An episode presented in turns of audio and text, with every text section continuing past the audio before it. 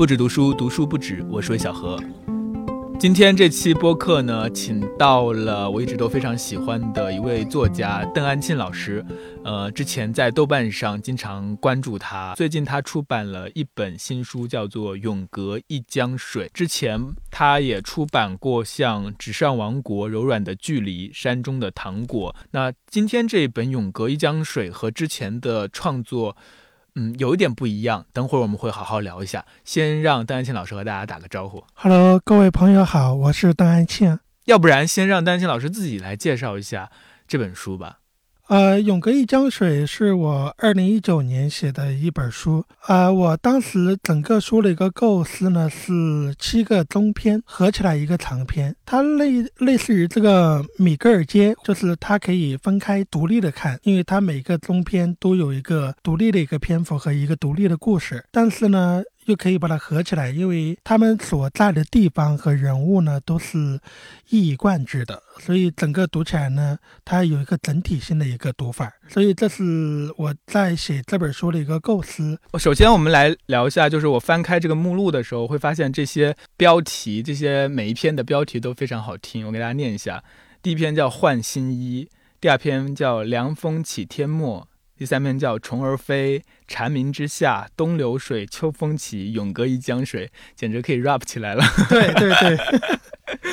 然后这些标题呢，也有一种流水的这种感觉，非常的南方。呃，我回到刚刚我提到的最大的一个感受就是熟悉啊，熟悉这本书里所写的很多东西。第一个熟悉的就是语言。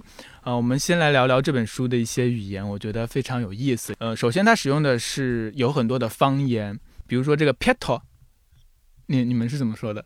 哎，是哪个？就是，就是总是说你你你是很 peto 呀？啊，peto。哦，你们是 peto。对，peto。你这个事情你倒 peto，就是你倒是呃。省心，你倒是呃脱了，就是这个事情你撇得干干净净的，就是那种意思。撇是撇开的撇，脱是，呃脱下衣服的那个脱，就是那个你看一撇一脱，就这个事情就从你身上划开了，就是特别形象的意思。呃，我为什么要用方言这样一种写法？是基于我写那个地方的人。他如果是用普通话说话，我觉得这个人的神韵全部没有了。比如说，这个人去骂人，或者这个人去说话，他用一种字正腔圆的这种北方话去念，是非常奇怪的一件事情。如果我用这种北方的这种普通话为基础的来写的话，我会觉得特别没有感觉。呃，选择用方言写作的一个很大原因，就是一个地方的语言其实是很能反映出当地人的思想。当地人的一种习惯和当地人的一种，呃，他的一种性格，我觉得这种东西用方言来写是，呃，是必须的。对，嗯，而且我觉得你的方言呢，就是像你刚刚说的，它不是那种特别深奥，或者是别人都。看不懂的，他还是能够看懂的。但像我，因为是江西人，同时我不会说江西话，但因为我从小在那边长大的，我肯定能听懂一些。所以在书中读到很多地方，我就会觉得特别熟悉。刚刚你说那个撇脱，我们那边读法好像是撇脱，然后还有一个词儿啊，就是牙，对，年轻牙，就是二。武汉，武汉，武汉人那边的牙，我们那是二。就是我要跟那个听众说一下，牙儿就是一个单人旁一个牙齿的牙，呃，就是相当于北方的碗儿。还有这个，就是这第一篇里面说这个衣服，你看，你看质量几差哟，几差这个词，我觉得这个也是南北很差异的一个一个词汇，这个量词，几好几差，几好的。鸡汤的，呃，鸡撇脱的，其实是这样的。如果这本书是我们家乡人读，是跟别的人读是完全不一样的感受。其实很多语言的一种方言，它用呃文字表达出来的时候，那个字你是看得懂的，但是它在那个语境里面，它那个语言的那个强弱啊，其实代表了不同的意思。我是一个没有方言的人，你觉得方言对嗯一个人来说就是有什么样的意义？因为我自己从小是生活在江西的，也是乡下，但同时呢，因为我生活的那个地方是叫做农垦集团，是一个垦殖场，所以很多人像我祖父辈都是从安徽移民过来的，他们讲的都是安徽话。到我爸爸那一辈人都不讲安徽话，也不讲本地话，他们就变成一个无根的状态，一个在一个江西的某个山林之间的一个很奇怪的真空的一种状态。到了我这一代呢，就更加不会讲方言了。我是到了大概读了高中，到了县城才会发现，原来每一个地方都有这么多，因为一个县每一个乡可能都不一样。呃，但我一直都不会讲这个方言。呃，我觉得对我来说是一种蛮损失的事情，因为呃，怎么说，无根的这种漂泊感会更加的严重一些。就是语言是一个好像蛮有神奇东西的，你你如果能听到那些你熟悉的语言，你会进入到一种感受当中去。呃，这个其实有个现象哈，就是很多人会把这个方言呢视作一个很土的一个东西哈。方言的确是很土，因为它跟当地的乡土是紧密联系在一起的。呃，这个事情其实有个现象是这样的，就是我的表弟两个夫妻两个呢，他们都是我们本地人，你更别说爷爷奶奶、外公外婆都是我们本地人，也都是亲戚。但他的孩子是不说方言的，就是他们跟孩子交流的时候是用非常撇脚的普通话去交流的。我就很好奇，我就问表弟。他什么原因？他说是他媳妇儿坚持的，就是要从小说好普通话，就是这种土土不拉几的这种方言就不要说了。我当时其实我觉得非常的荒诞这样的事情，因为我们从小是会说方言的，但我们长大后普通话依旧会说的，说的很溜，大家也都会很很会交流，并不妨碍你说方言，并不妨碍你后来去学普通话，剥夺了孩子一个说方言的一个权利，这是一个非常大的损失。就是好比我要骂你，我用方言骂我，你听不懂啊，但是我骂的很爽啊。但是你现在用普通话，你没有办法呀。对对对，我真正的开个玩笑啊，就是方言是一门，是一个钥匙。方言这个东西，它其实让你开启你对于家乡的一种了解，就是方言所带来的那种思考的方式，还有带来那种风俗习惯，都是你说普通话是完全感受不到的。因为这个东西，方言在逐渐的消逝。这个时候，如果你能多一门。多一门语言，这是多好的一件事情啊！所以我是非常不赞同。呃，比如说你在北京，你爸爸妈妈是来自不同的地方，没有办法，你孩子说普通话，那个就没有办法。但你整个家族都是我们本地五血人，你还非要说普通话，我觉得这个真的是没有必要，就是为他可惜了。嗯。像我自己就挺可惜的，就没有自己的，没有方言，就是你少了一种属于你自己的一些文化资源，就是你没有办法去进入到一个系统当中去。好像是，嗯，因为我祖籍是安徽，但是我是从小在江西长大的，所以呢，很奇怪，我就也不会说安徽话，也不说，也不会说江西话，就只会说普通话。很多很多孩子跟你是一样的，因为爸爸妈妈是当年号号。响应国家的号召，去大三线还是什么哈？就是很多工厂是建在贵州啊、湖南呐，或者说广西或者这些地方。他们虽然是在那个本地，但是他们是自成一体，什么从小就是小学啊、幼儿园啊，什么一直中专啊，什么都在那儿。医院也是独立的，跟本地是不产生连接的。所以很多这样的孩子，他们是无根的感觉，就是我爸爸是安徽人，我妈妈是贵州人，而我是一个江西人。但是我跟江西本地又不产生连接，这种漂浮的浮萍的这种感觉，是我碰到很多朋友都有这样的一个现象，所以，所以这种这种现象呢，就是是我这种从小是泡在那里面的是完全不一样的一种生活氛围。所以我觉得是我们两个，虽然我能够读懂很多很熟悉的东西，但其实是。我自己的生活还是很不一样的，就像你刚刚说的，我自己的生活其实是在一个独立的一个地方。我到了高中之后，我才会发现原来有很多讲方言的人。就我从小的时候，小学里面也大家都是说普通话，虽然是在一个乡下，然后初中的时候也大家都说普通话，虽然是在一个小镇上，就很奇妙，没有没有方言对我来说还是挺可惜的。还有就是除了方言，在这本书当中还有一些语言，我觉得。非常的生动啊！就比如说我我有画一条线，就是这个秋红跑过来立在门口问说：“妈，爸爸问还有饭吃的不？”然后秋芳娘站起身往外走，正当叫他吃他不吃，现在吃么子？叫他吃鸡屎。对，有有很多读者什么没学会就说那个鸡屎学的可可溜了。对，么子哈里面比如说你说么子就是我们方言粉末子，就是嗯。你怎么死？就是你起劲死了，就是用我们方言说，你起劲死了。就很多人都学会了“你起劲死”这句话，就 这个，我就觉得这个话太像，就是我小时候听到的一些大人骂小孩的那个话了。就是，而且在这里面，特别是那个剑桥这个角色，他是一个非常活泼外向的男生，他就经常和他妈之间有一些这种互动，就是类似于讨骂的这种感觉，我也觉得非常的生动。这是我非常熟悉的一点。另外还熟悉的一点就是刚刚刚说到的，就是这种人物。首先，我想聊一个人物，就是在第二篇当中我们刚提到的这个任秋泰。任秋泰呢是一个八十来岁的一个老头，然后呢，他是按照他在书中你写的这个描述，他是辛辛苦苦供了两个儿子，呃，长大，然后给他们娶上了媳妇，给他们盖了房子。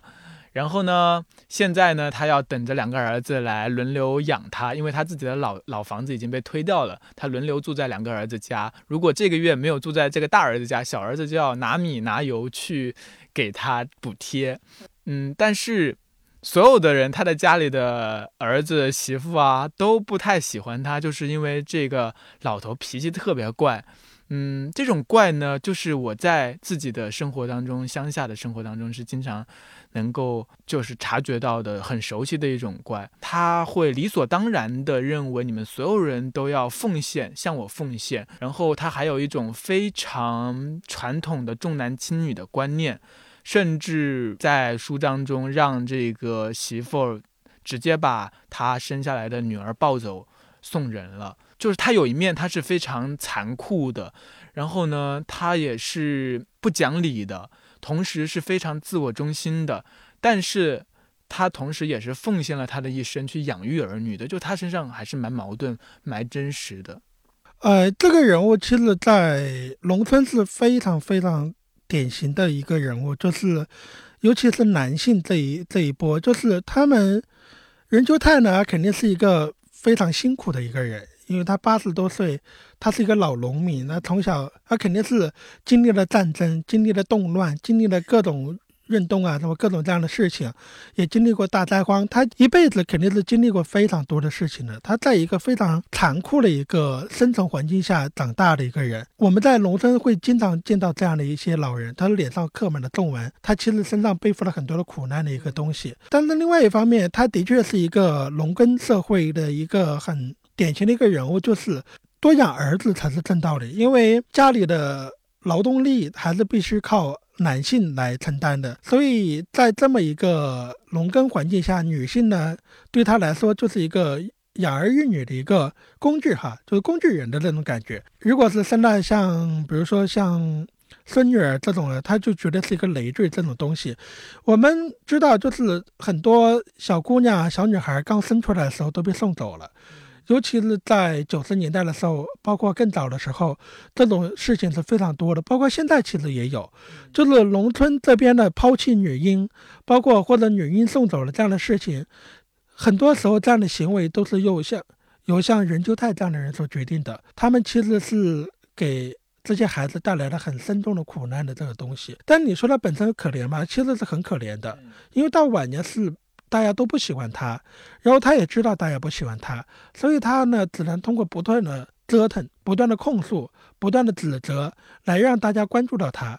这就其实形成了一个恶性的一个循环。他越这样折腾，大家越讨厌他，而越讨厌他，他就越折腾。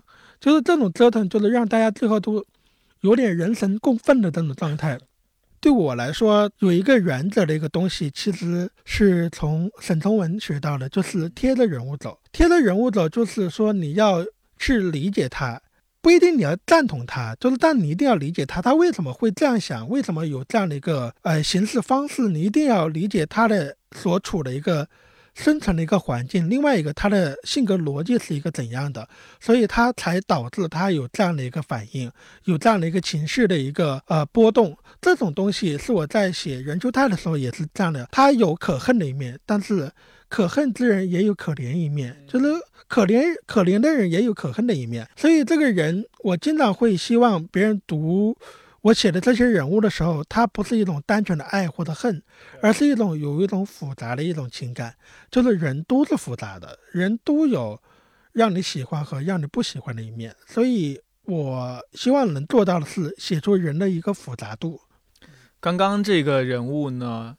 嗯，其实他的我没有说他的整个叙述，其实是通过这个叙事者，就是小男孩昭昭，他，呃，他从通过一个旁观的视角来展现出整个这个任秋泰他发生的一些事情。但这个人物本身是非常有典型性，同时整篇小说写的又非常的生动。另外呢，你我发现一个特点，就是整本书当中除了任秋泰。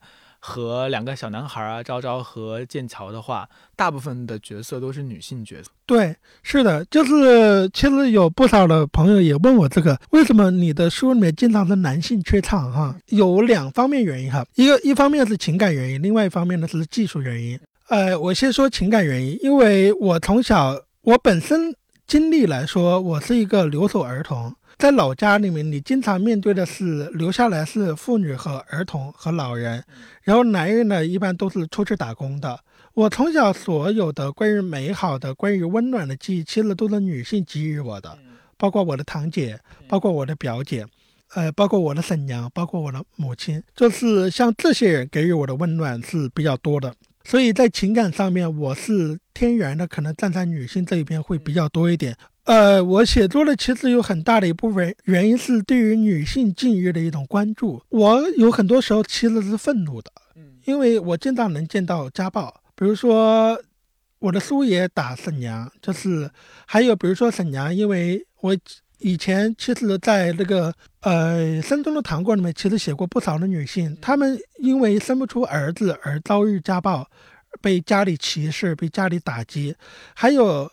呃，孩子就是比如说我姐姐们，她们因为是女孩，所以读书初中都不让她读，就是早早的出去打工。还有这些女性在婚姻中，在她们的家庭生活中，都有各种各样的一种不公平和各种各样的一种，在我看来是让我很气愤的一些事情。所以我一直想用我的文字来记录她的生命，去记录他们的所思所想，去记录他们的喜怒哀乐。我觉得这一批。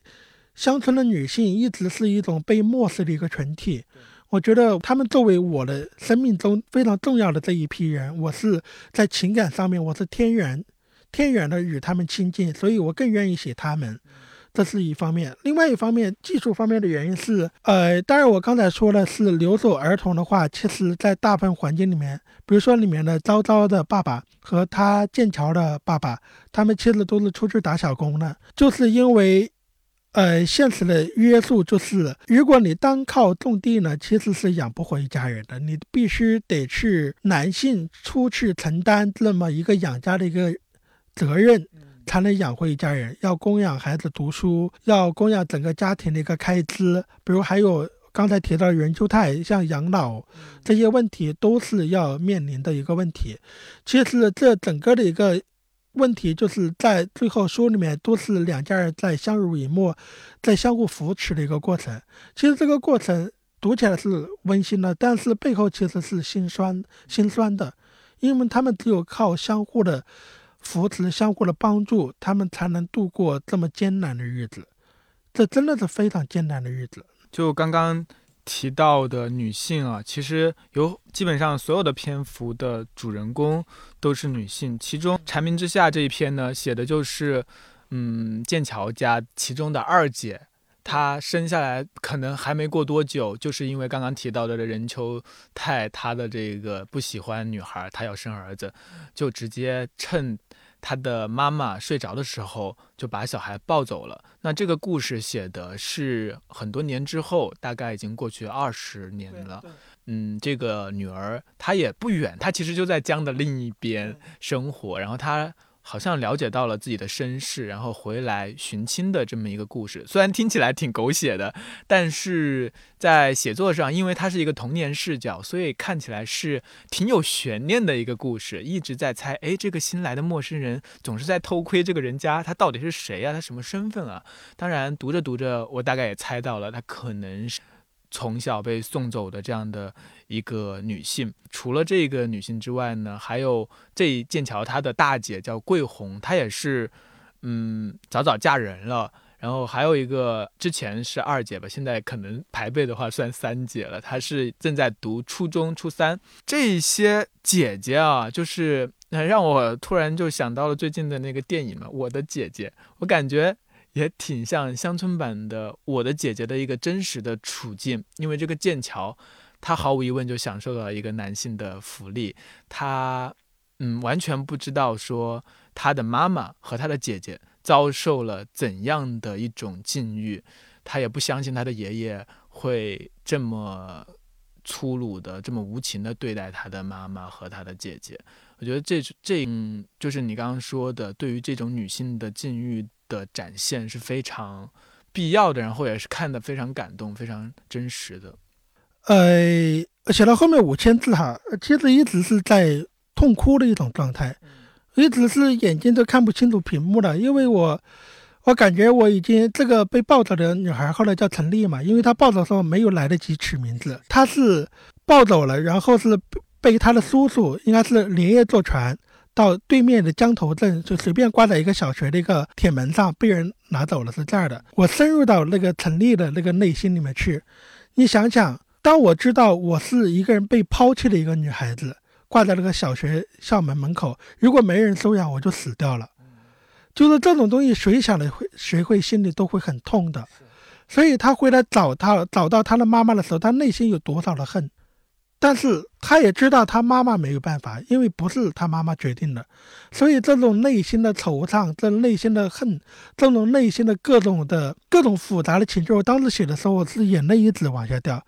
我其实写作是非常冷酷的，就是呃，我是非常不动情状态，就是我要是很冷静的去叙叙述这个事情。所以当时写到那时候，我一直是处于一种情绪崩溃的崩坏的一个状态。我从我很少为一个人物能这样的，但是我第二天起，第二天我爬起来的时候，把那五千字给删掉了。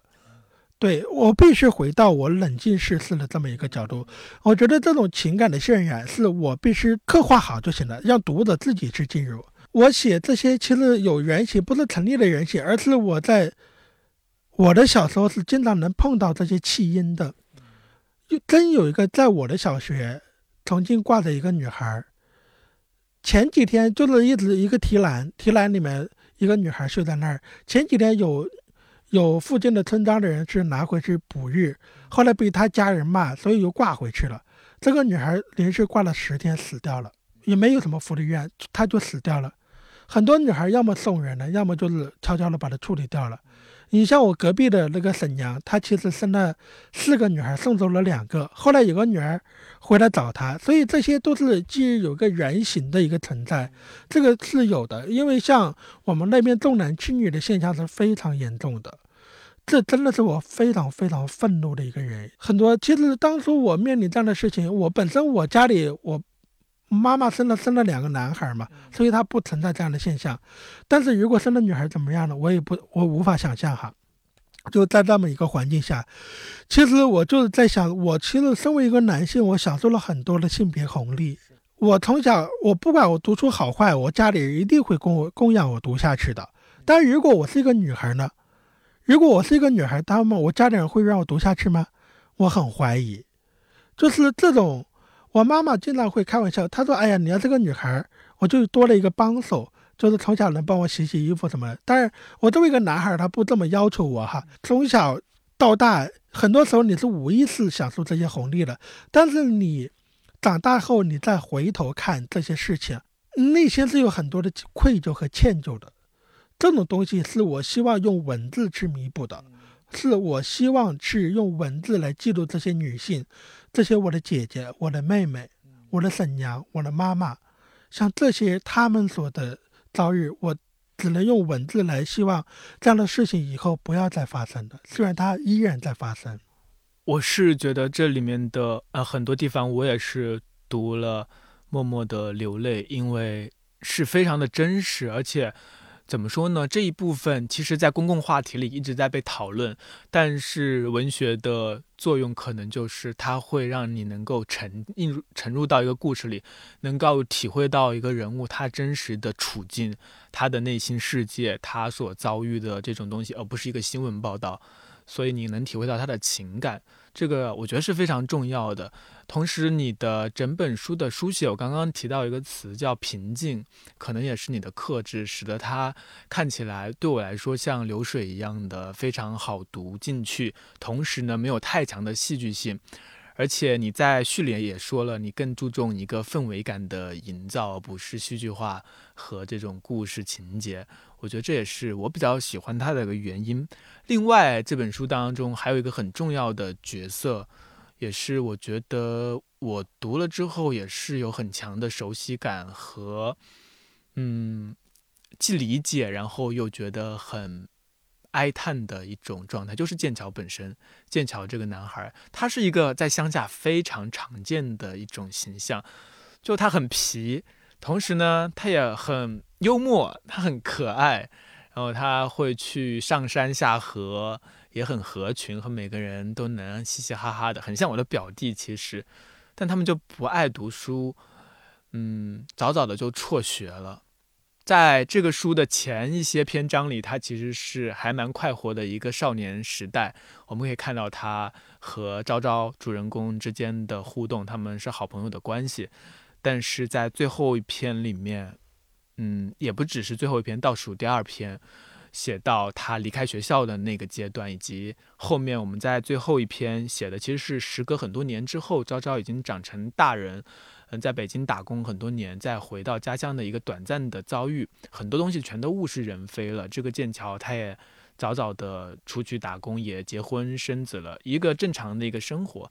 但是，嗯，这也是乡村的很多孩子的一种遭遇。就是怎么说呢？你不能说他们品性是坏的，他们品性都是好的。我不知道，我不知道我在说什么。就最近我看了一个纪录片，叫做《人生七年》嘛，就从他们一些英国小孩的七岁一直拍到他们六十三岁。其实他们每个国家的下层或是比较底层的阶级的人，好像都是一样的。就我看到这些英国的小孩，工人家庭的小孩。他们也是对于小孩的教育是不太看重的，就像这书中写到，剑桥的妈妈，她一心就觉得，哎呀，剑桥总是会学好的，剑桥他很聪明的，但他不会真的去督促他，或者是从一种观念上引导他教育的重要性，就使得很多乡下的这些孩子最后呢，就还是重复上一代的这种生活方式。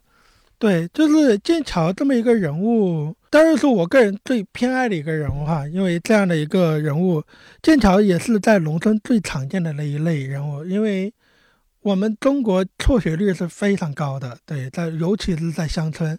我提到这本书整整本书里面，其实男性是缺失的，因为剑桥这样的，其实如果他有一个好的爸爸哈。或者说有呃这种意识的爸爸去带领他的话，其实会好很多的。但是农村会很少有这样的爸爸的，对。但我不知道现在是怎样，但是那个年代是那个样子。那个年代，爸爸妈妈对于孩子，包括我现实中的我爸爸妈妈对我的需求，这这个孩子不要饿到了，不要冻到了，平平安安就行，能读就读，能读我供养，不能读就打工，就这么简单，就是没有任何更多的一个需求。还有一个爸爸妈妈其实是没有能力去管孩子的，因为他们自己读书都很少，他们其实是无力理解这个读书的状态是怎样的。所以像剑桥这样的孩子，一般的其实也是要靠自己去寻找一个方向。但是你像昭昭，其实是非常敏感的、非常内向、非常聪明的一个孩子，他慢慢能找到自己一个方向。但是剑桥其实是混沌的。他是一个混沌的状态，他需要别人去引导他，但是现实中并没有像爸爸或者像大哥哥一个人物去引导他这样的一个人物。虽然他的姐姐秋红成绩很好，但是秋红毕竟是个女孩子，她跟男孩子其实是性别不同，所以她只能是以一种姐姐的姐姐的责骂的一种方式来。其实她也是不能深入到剑桥的内心里面去的。对，我记得那个剑桥有描写说，剑桥虽然在学校里很多朋友，天天去上网啊这种，但是你有写到他其实很孤单。通过另外一个班长的视角来讲述了这样的一个现实。对，就是像剑桥这样的一个，其实整本书它分开当然是独立的七个中篇，但是连起来它是一个递进的一个关系，就是它是其实是一个一整年，就是春夏秋冬都经历过的那种感觉。这一批孩子他的大概年龄应该是十三到十四岁，这是一个孩子其实最关键的一个非常关键的一个时期，就是他从一个儿童到一个少年的一个转变。就是儿童，他其实大部分都是混沌的状态，到少年慢慢，少年处得识得愁滋味嘛，开始知道了人世的一种复杂，开始知道迷茫，开始知道呃彷徨这些东西，他们逐渐的有一种逐渐发现自我的一个过程。有些人在这个年龄段发现了自我，比如说我，可能我十四岁的时候。我就知道，呃，我未来我要写作，或者未来我想成为一个作家。我我知道很早，我就知道我要干嘛。但是更多的孩子，他是十四岁的时候，他突然意识到有这么一个自我存在，但是他并不知道我要干嘛，因为没有人给给予任何指导。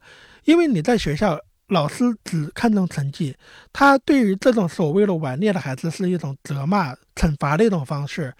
家里人妈妈没有能力管，妈妈只能负责你的日常生活，爸爸也不在，所以家里也没有任何的指导，而同龄人自己也没有，身边都是这样的人，所以他身边是他孤独就孤独在这儿，就是他突然感觉有点惆怅或者有点迷惘，但是他又不知道方向在哪儿，所以他只能是徒劳的挣扎。这种挣扎的过程中，他往下。其实人如果往下堕落的时候啊，其实是有快感的，因为往下堕落有个方向啊，好歹有个方向，这往下的一个方向，这个方向它越往下堕落，这个堕落是一个中性的，就是就是往下，就是我不想读书，我不想有这种义务加在我身上。那这个过程中，他慢慢的、慢慢的，其实就所谓的迷失的一个过程。所以有很多孩子就是到最后离开学校，因为学校真的真的是很暴力的。就是这个过程啊，就是在学校里面打架的学生打架的，老师责罚的，尤其在乡村的中学哈，这种事情真的是太常见了。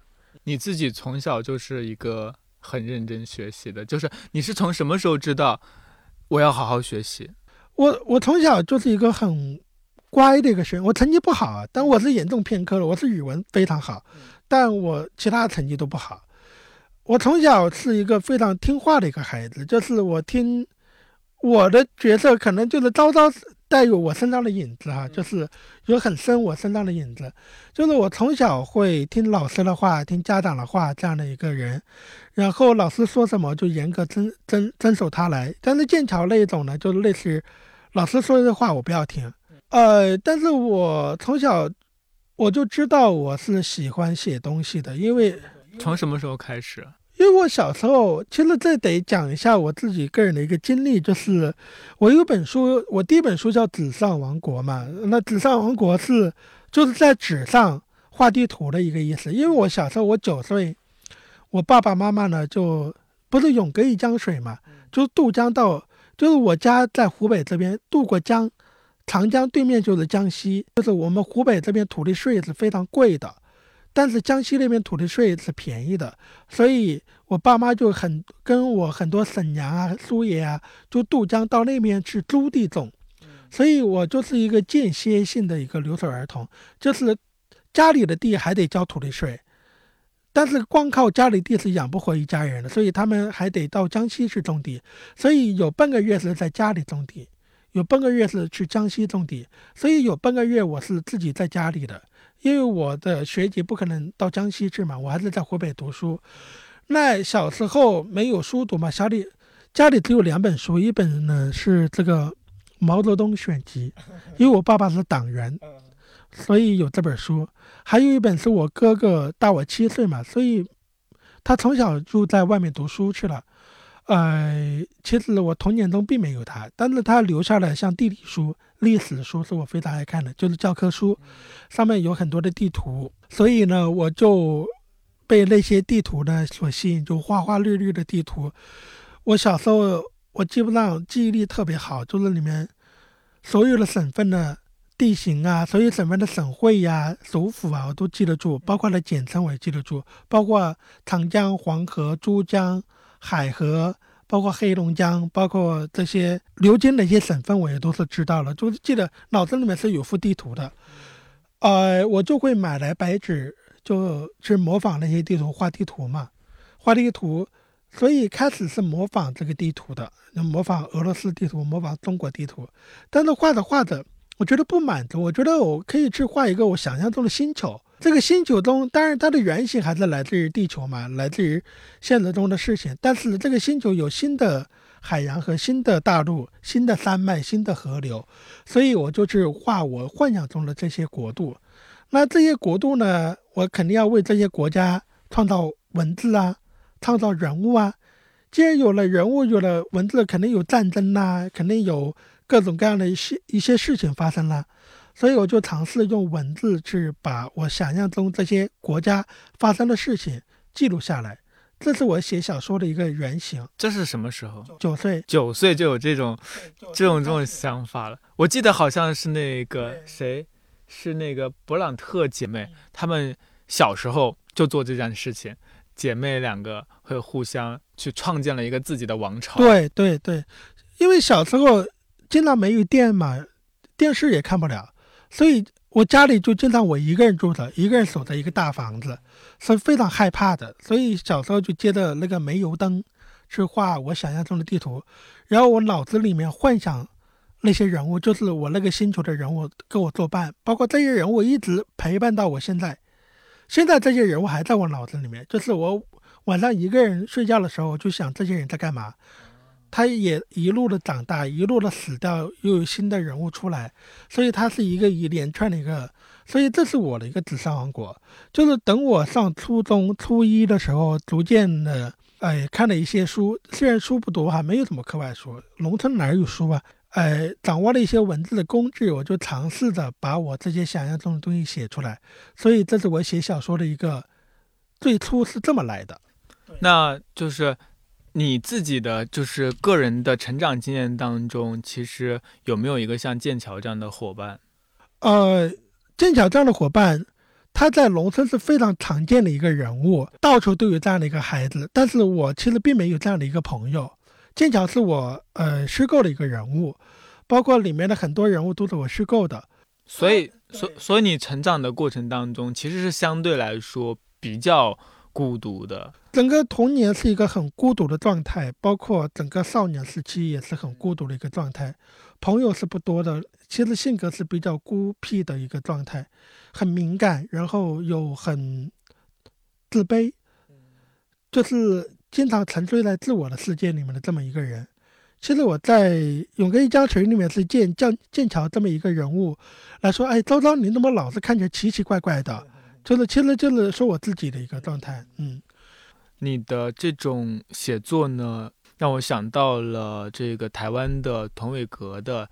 他的那个网考，在我看来，其实他们你们两本书的主题是有点相似的，就是写的是整个现代化、城市化的过程对一个乡土世界的影响，整个乡土世界当中的人他们的一种变化。所以我读《永隔一江水》的感觉，就是整个的文本当中有一种离散的感觉，分别，然后，嗯，整个的生活方式都在发生变化，因为以前的，呃，老一辈的。作家他们去写农村的时候，很多时候写的就是嗯一个稳固的乡村社会吧，所谓的差序格局。但是其实现在的一个乡村社会，它是在变化当中的一个乡村。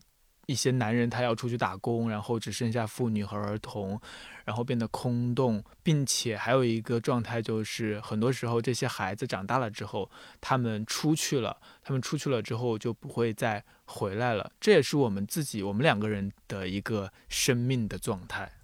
呃，我在我童年的时候，这个刚才您提到的这个现象是刚开始发生，现在已经发生了很多年。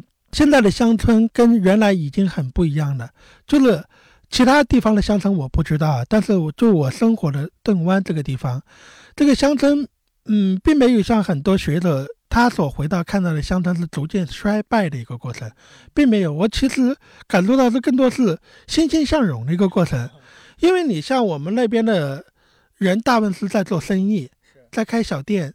其实，在无锡、苏州有很多我们武学人在开超市的，呃，搞物流的，然后做各种各样的生意的建材生意的，所以家境都还不错。孩子呢，都会接到城市上，比如说在无锡上学，或者在苏州上学，或者在哪儿，就是他们给我整体感觉没有那么那么像我童年那个时候大家都很穷的状态。其实大家都有各自的生财之道，家家回来是很方便的。开车回来是很方便，然后大家的生活也是很便利的。比如开车，我们到市区半个小十五分钟就到了。我买个东西就在超市买东西好了。所以现在我所见到的农村，并不会像很多人所描述的那种。当然，那种农村一定是存在的，但是我所见到的，我所生活的那个地方，并非如此。大家的生活是流动的，但是他一定会流进他生活的那个地方。这个地方并没有因此衰落下去。我我想说的是，这些人并不是一个什么启蒙的对象，或者说是一个被哀悯的对象，不是的。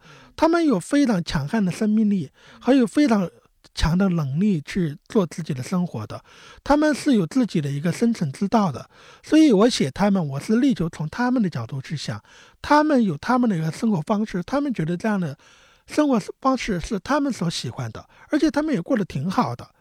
所以，我觉得为什么不从他们的角度去写呢？你为什么一定要从一个知识分子高高在上的一个角度？我启蒙你，你愚昧无知，我觉得没有必要。每个人有自己的一种生活，而且这种乡村，我在我看来，它是在流动的，在成长的，在发展出一个新的一个方式来的。这个新的东西是我要去写的，新的人、新的农村和新的一个呃叙事的模式是我要去尝试的。这跟上一辈的，呃，作家们可能不一样的一个地方。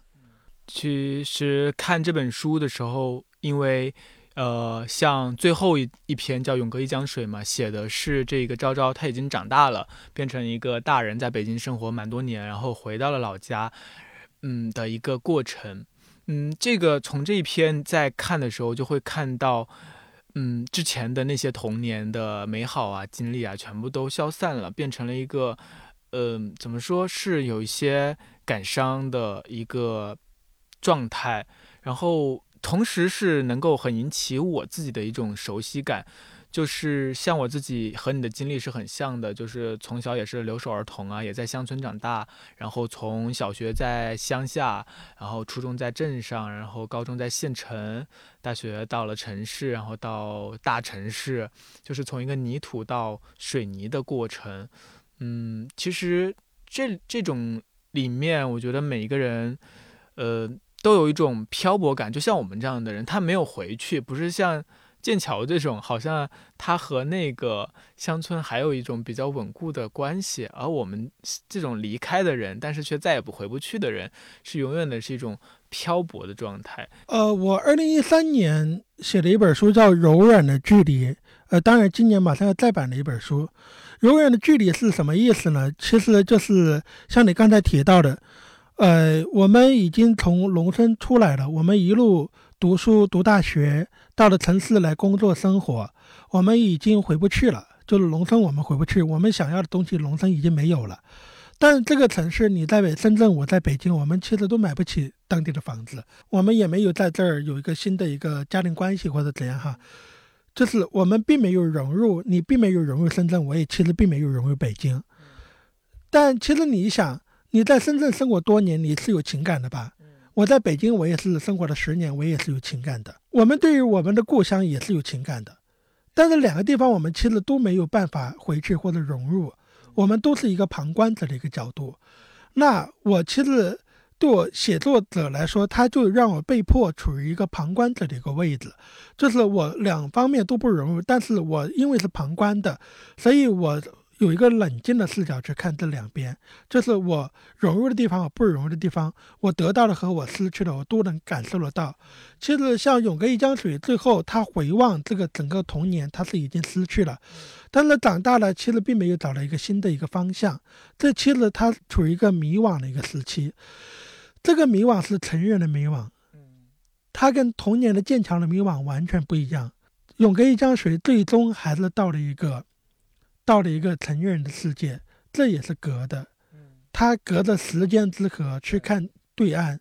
这个永隔它是一个地理时间的一个长江的一个隔离，也是一个时时间回望的一个，一个是空间隔离，一个是时间的隔离，这都是隔。所以整本书里面隔这一部分是我非常要强调的一部分，就是隔的这一部分。隔就是我对于剑桥跟我隔不隔隔。那秋红后来嫁到成都之后，再也没有跟家里怎么联系，她隔不隔？她隔。那桂红最后跟她的孩子，跟她的整个那个她的孩子那一家隔不隔？隔，对吧？然后爸爸跟我妈妈隔不隔？隔。还有你们有各种各样隔的东西，各种各样无法相互融通的一种东西，都是隔的。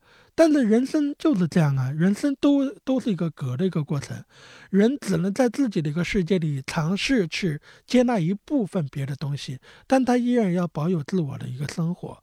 那这个生活就是每个人都要保有自己生活的一个独立性，但这个独立性经常会在现实生活中受到各种各样的一个冲击。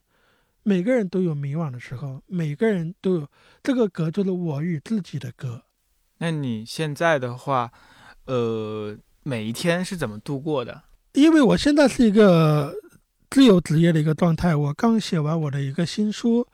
那你每天的日常是怎么度过的？你几点起床？我每天是八点钟，其实我六点钟就醒了，然后赖床，一直在那儿听朋友圈里面大家放的歌，然后七八七八点钟起来，吃完早餐呢，就早上就是看各种综艺节目。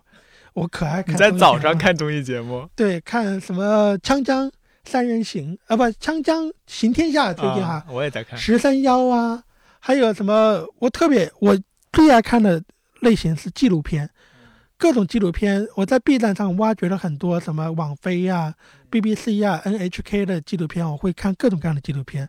我有这种这样的偏好。然后睡完一个午觉，吃完午餐，然后下午就去。到咖啡馆去工作了。嗯，你也是下午工作的，你不是上午工作。我上午从来不工作，我的我必须睡午觉，不睡午觉我就会一下午一晚上就废掉了。下午呢，就是一两点钟就开始写作，写作写到五点多收工，每天完成两千字就够了。晚上就。看看书啊，看看综艺节目啊，追追剧啊什么的，每天是这么一种生活状态，还蛮规律的。那你睡眠状态怎么样？好吗？很好，就是我其实我的生活规律挺接近军人的一种状态，就是我一直是这么一种生活，就是每天固定的时间，包括我上班也是这样的，不上班也这样，固定的时间起来，固定的时间，然后去休息，然后再去呃工作这样的，因为。要想持续的写作，你必须要有自律，不自律的话很很难持续下去的。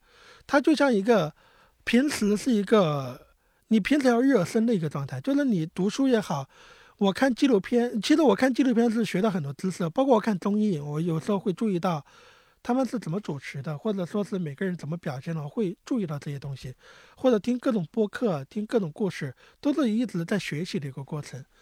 等你正式开始写作的时候，你能迅速进入状态。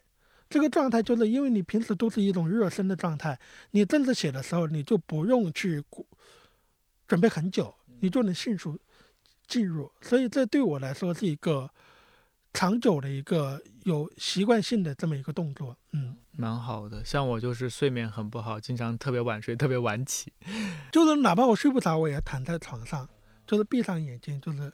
一定要有规律。像你的话，已经就是出版了一些作品，也有一些读者，然后非常喜欢你的书。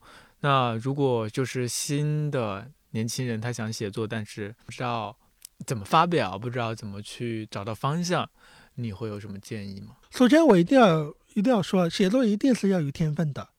这个是我毫不讳言的说，一定要老天爷给你饭吃，你才能吃。你首先要确认自己有没有天分，这个真的很重要。怎么确认呢？这个当你去渴望去创造一个世界，而且你能创造出来的时候，对，就是你写到一半写不出来，那就算了，就是这种，一定要有这么一个东西，然后再来谈勤奋。勤奋的东西是你一定得足够热爱这个东西。我前面十几年，我从我二十七岁出第一本书，我从十四岁我写了多少年？我写了十三年。除开第一篇偶尔零零星星发一点点东西啊，我几乎没有发过任何的文学期期刊，我不认识任何的编辑，我一直是在默默无闻的一种写作状态中。我是直到后来有了豆瓣，慢慢写的时候，有编辑知道我出了我第一本书，我第一本书还不能用自己的名字，第一本书那个书名叫《纸上王国》，那个作者名也叫《纸上王国》。为什么？因为我当时的豆瓣名叫《纸上王国》，我当时跟编辑说，我说书名都已经叫《纸上王国》，为什么作者名不能用本名呢？编辑说不行。哇，这个就是这么一种状态。后来我才慢慢发表作品，是有编编辑找到我的。那你觉得豆瓣是不是对？就是网络其实对我们这些业，就是这些新的作家来说，其实是有很大的帮助作用的。如果你能写的话，就会被看到，是这样吗？我真的觉得这个时代是是金子一定会发光的，它一定有足够的平台。你像对于我来说，我是没有任何资源的，我真的是从一个一无所有的状态开始，慢慢慢慢的、慢慢的写，有这样的一个人人这样的一个哎，去。去注意到你的这种状态，我是完全是这样写出来的。就其实你看八十年代的那些作家，他们。像余华他些，他们是通过期刊，然后和对他们是大量的投稿期刊，然后如果被期刊选中的话，就可能一炮而红之类。当然也要有天分了，有要写得好。但是现在的很多年轻的人，他可能是你像那个陈春成，他也是在豆瓣上发的，直接发的小说被喜欢，然后被编辑看到，出了书也很好。好像现在的人其实也有更多的渠道，网络是一个很重要的一个渠道，因为过去杂志。包括作协，包括他们其实是把控着一个作家出道出道的一个渠道，对吧？但是现在我们不用加入作协，或者不用去依赖于发期刊去出来。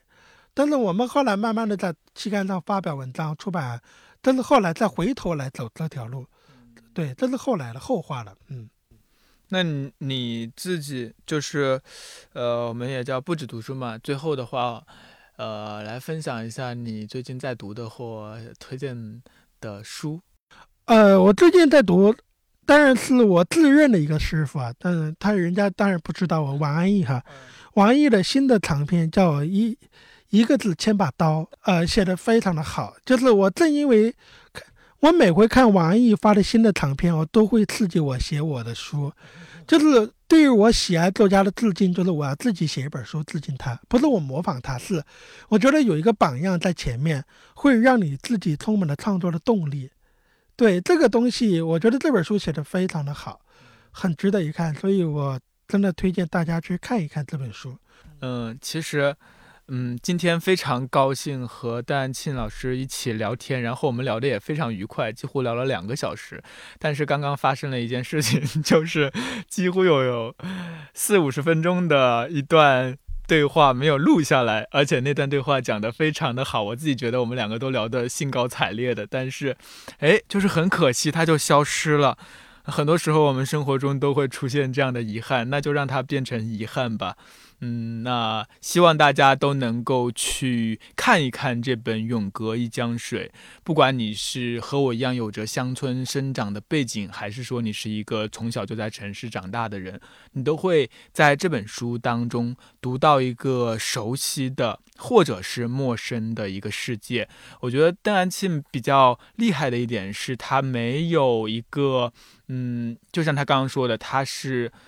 有一个旁观的视角，但同时他又身处在这个变动的，嗯，乡村世界和城市世界之间，所以他的所有的观察、所有的描写，然后包括他自己的克制的笔触，都非常的使这个世界活灵活现。对我来说，它是一种比较难得的，他不仅是在写乡村，也是在写一种。所有人都会面对的一种变化之中的人的处境，所以最后希望大家就有机会的话去看一下《永隔一江水》这本书。那么也非常感谢戴安庆老师今天和我一起聊了这么久，然后还有很多消失了。